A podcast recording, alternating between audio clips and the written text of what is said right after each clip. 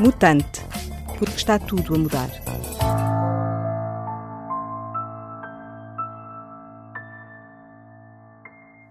Hoje vamos falar de saúde, de qualidade de vida, de resistência a infecções e de viver para sempre. O meu convidado é o Bruno Santos, um dos responsáveis da Immunotep, uma startup na área da inovação em saúde.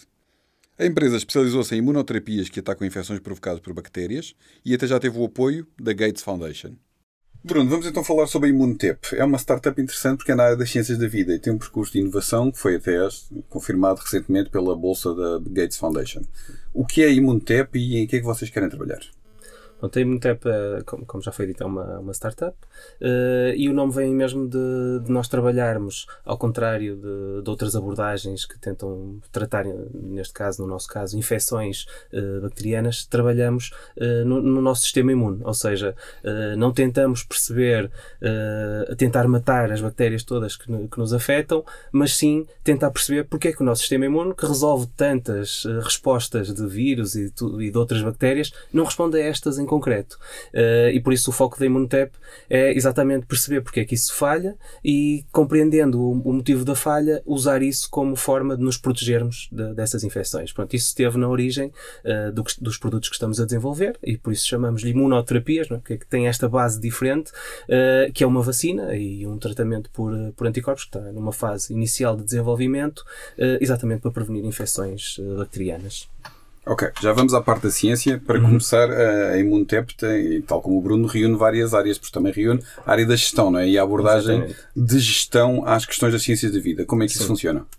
Eh, pronto, isto começou um bocadinho com, com a minha própria história, digamos assim. A minha formação de base é de engenharia biológica uh, e depois, ao fim de, de alguns anos de trabalho, uh, fiz um MBA e, e, trouxe essa componente de gestão uh, também para, para ligar com a parte de, da ciência e da tecnologia.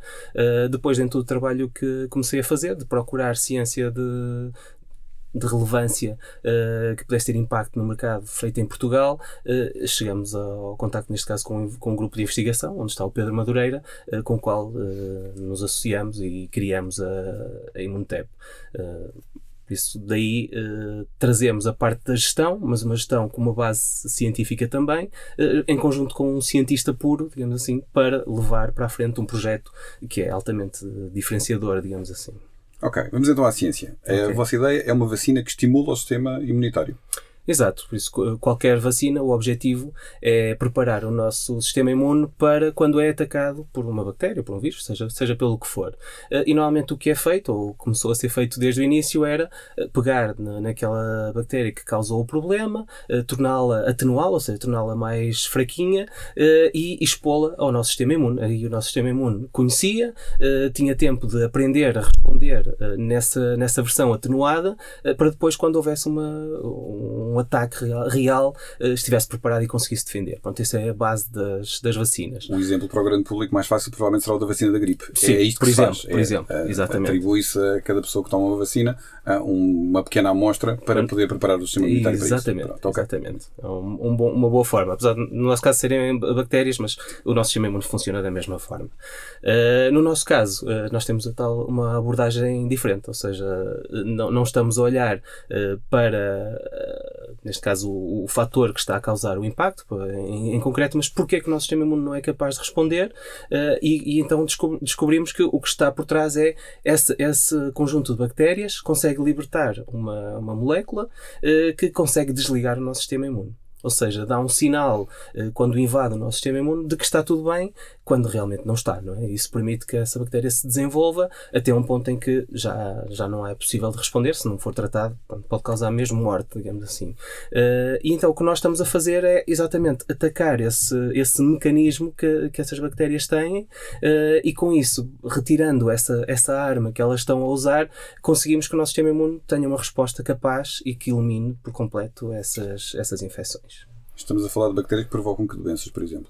Eh, estamos a falar de bactérias que provocam a pneumonia, meningite, eh, nos casos mais graves, claro, as, septicémias, pronto, a morte por choque cético. Sim. E foi esse projeto em concreto que a Gates Foundation apoiou? Sim, neste caso, pronto, é um projeto da, da Imunotep uh, e a Imunotep tem duas vertentes, digamos assim, dois produtos diferentes. Um que é uma vacina uh, e outro que é quando não temos tempo para ensinar o nosso sistema imune uh, a ter essa resposta, nós temos uma forma de, de, fazer de alguma forma um atalho para isso. Ou seja, quando ensinamos o nosso sistema imune, o nosso sistema imune gera os chamados anticorpos que reconhecem então esse, esse ataque que nós possamos ter no futuro. o que nós fazemos né, nesta vertente com a, Gates Foundation é exatamente usar apenas os anticorpos, ou seja, não há tempo para vacinar, porque é um processo demorado, quando alguém já está infectado. E então o que fazemos é usamos diretamente esses anticorpos para tratar uh, estas mesmas infecções. Uh, e por isso o projeto com a Gates é sobretudo neste de desenvolver anticorpos. Uh, isto porquê? Porque nós estamos a falar de, de uma preocupação da Gates que é em países sobretudo subdesenvolvidos. e aí não há propriamente um sistema de saúde, não há profissionais de saúde capazes de dar uma vacina, uma coisa tão simples como uma vacina, não é? E então fica mais fácil, se calhar, administrar, de preferência até de via oral, digamos assim, sem requisitar nenhum, nenhum tipo de, de especialista da, da área da saúde. Uh, para essas pessoas estarem protegidas. Pronto. E, e, então estamos aqui a trabalhar num projeto muito concreto uh, para desenvolver estes anticorpos neste formato. E em que ponto é que está a investigação? Uh, neste caso, uh, a investigação está, está, está no, digamos, toda a investigação de base está feita, está preparada, uh, estamos a iniciar exatamente o desenvolvimento do produto. Por isso estamos no, assim que o produto esteja desenvolvido, para que ele depois possa chegar a humanos, há uma série de fases, nomeadamente testes em animais e tudo mais. Neste momento estamos a desenvolver o produto base que depois terá que ser testado antes de, de poder avançar para, para, para humanos.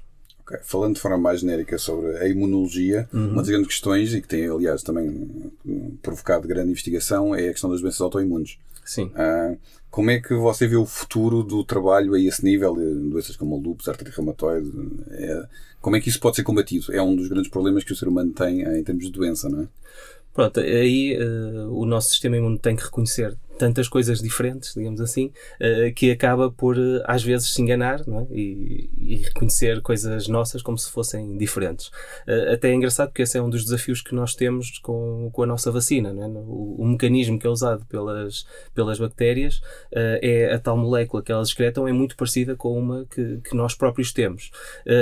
e isso levou a um desafio em termos de desenvolvimento de nós encontrarmos as tais partes dessa molécula que realmente só estivessem presentes na bactéria exatamente para evitar esse tipo de, de confusão que o nosso sistema imune pudesse causar e que está na origem de, de, de não conseguirmos ter uma resposta para, para, para essas bactérias.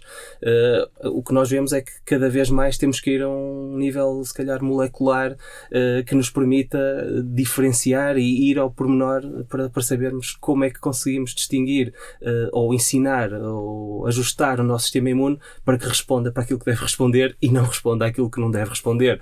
ou seja, esse conhecimento mais pormenorizado uh, e se calhar a, a, um nível cada vez mais detalhado é que nos vai permitir se calhar ultrapassar uh, situações como, como as que acontecem agora. Não sendo ainda possível fazê-lo, é possível perceber o que é necessário para isso. Ou seja, a ciência já existe, certo? Uh, o que nós temos é muitas ferramentas que podemos usar. Agora, claro, nada substitui a mente humana e a capacidade de, de pensar e, e, de usar essas ferramentas de forma a conseguir uh, chegar a esse detalhe e conseguir resolver depois esses problemas. Ou seja, é, é um processo que, felizmente, há muita gente no mundo a, a olhar para ele uh, e este facto da, da ciência e, e de, dos papers estarem disponibilizados e estarem uh, disponíveis para, para toda a gente permite que isso seja mais rápido e, e que não tenho dúvidas que se chegue lá. Sim, mas não, não estamos provavelmente a falar de um salto cognitivo demasiado grande. Ou seja, já existe hoje a ciência, sim, já existem as tecnologias que nos permitem antecipar que este cenário pode vir a acontecer, que nós podemos ficar livres de doenças autoimunes. Uh, eu não diria a curto prazo, mas, mas sim, vejo isso como, como uma, uma possibilidade, sim. Ok. Mesmo a nível de outras doenças, como por exemplo o cancro, uh, por exemplo, uhum. há pouco tempo ouvi o professor Sobrinho Simões dizer nós não vamos deixar de ter cancro, nós vamos até ter 2, 3, 4 cancros, porque vamos todos viver mais tempo. Certo. A questão é que nós vamos detectá-los mais cedo e vamos geri-los. Exato.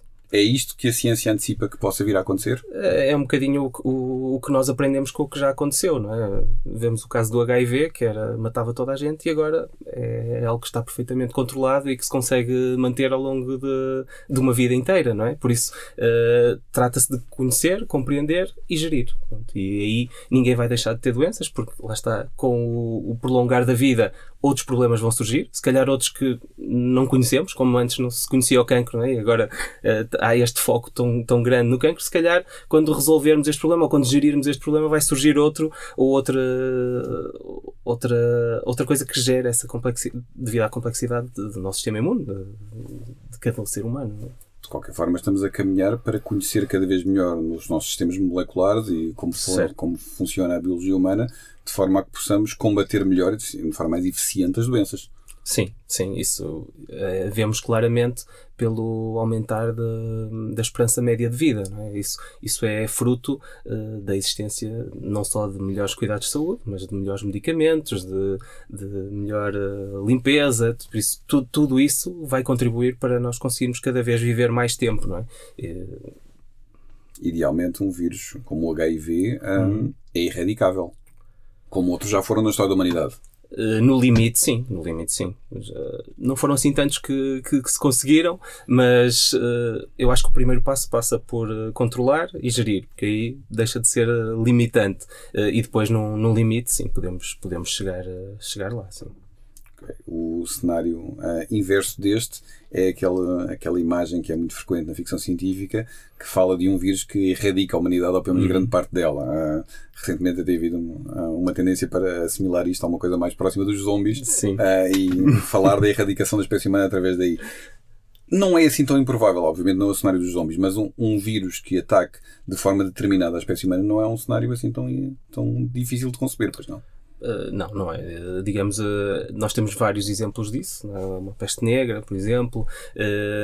O, o, que nós vemos é que o erradicar totalmente é difícil devido à variedade de genética e de capacidade de resposta de cada indivíduo, eh, que mesmo ainda agora nestes surtos de ébola que erradicavam populações inteiras, nós tínhamos pessoas que eram capazes de, de dar a resposta e de, e de, sobreviver a isso.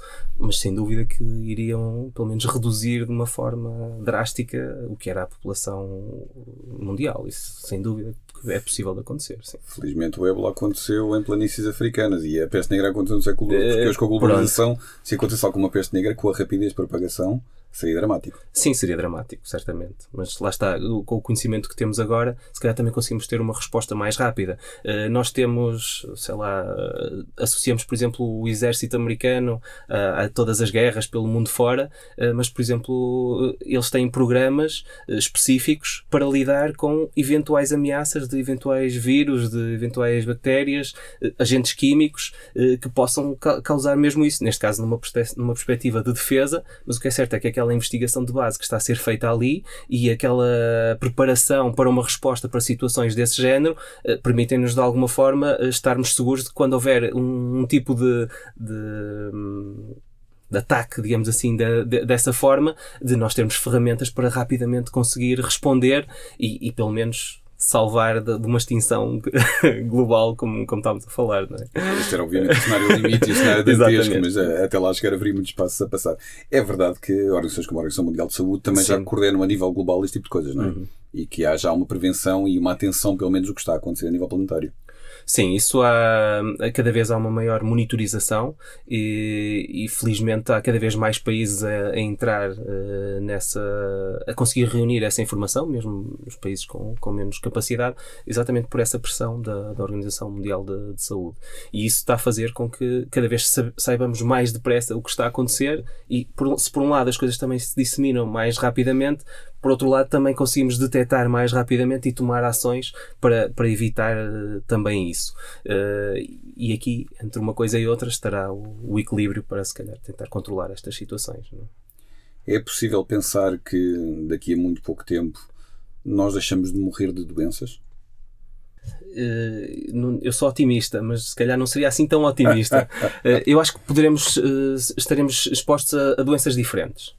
Uh, se calhar aquelas que nós vamos conhecendo, que vamos percebendo, nós vamos conseguindo geri-las e viver com, com elas, mas possivelmente vão, vão surgir outras. É como eu estava a dizer há pouco, que, que neste momento não, não existem, não são um problema, uh, mas se calhar uh, o nosso sistema aos 120 vai ter outra, outro problema, vai ter outra questão que nós neste momento ainda não conhecemos e que não, não iremos saber ultrapassar. E, mais uma vez, iremos começar a ter que fazer nova investigação para conseguir ultrapassar isso. Aliás, esse é outro aspecto, é que nós neste momento só conhecemos uma esperança média de vida de 80, 90 anos certo. com um limite de 120, 122, é, por aí. Dizer, exato. Nunca ninguém vê mais do que isso, quer dizer, se começamos a ter várias pessoas a viver mais do que isso, começamos a confrontar-nos possivelmente com o tipo de degenerência das células, etc. Exatamente. É, ou seja, são, são problemas para os quais nós não, não estamos preparados, porque não existe essa, essa vivência, não é? E, e apesar de conseguirmos gerir tudo o resto vai haver aí alguma coisa que, que vai aparecer. É, é, faz parte da adaptação. Se calhar a forma da natureza se defender de, deste aumento tão grande da população humana também. Exato. O facto de haver várias empresas, como por exemplo as subsidiárias da Google, da Alphabet, que estão a investir nesta questão das ciências da vida e que, uhum. e que há uma série de milionários e especuladores que trabalham nesta área e que dizem que o seu objetivo próprio deles é viver para sempre. Estamos a falar de pessoas que já têm 40, 50 anos.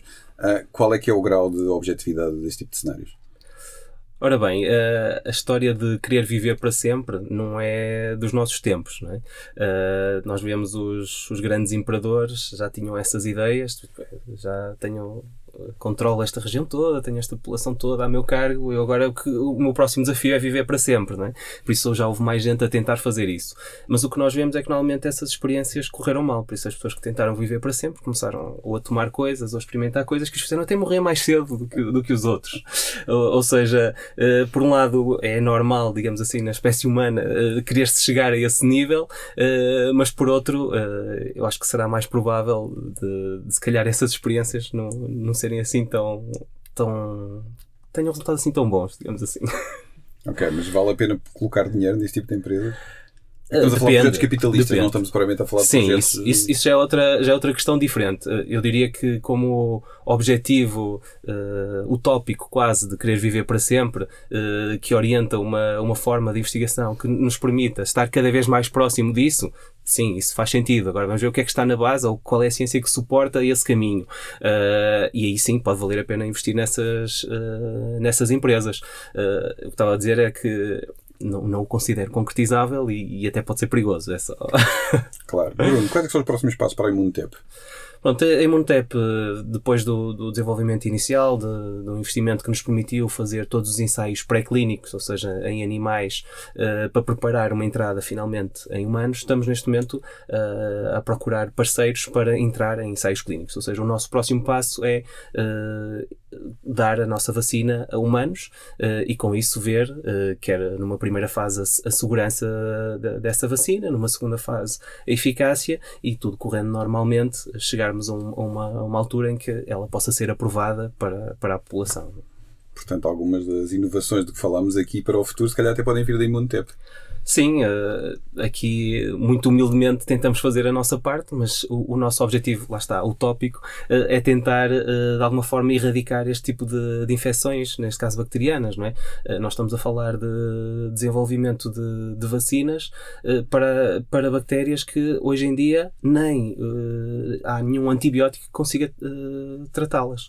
Ou seja, estamos aqui a falar de, da possibilidade de deixar de morrer por infecções, pelo menos dessas bactérias. Ou seja, se calhar vamos contribuir com um passinho uh, para esse viver mais, longo, mais, mais longe, uh, sem doenças, digamos assim, que, que falávamos há pouco.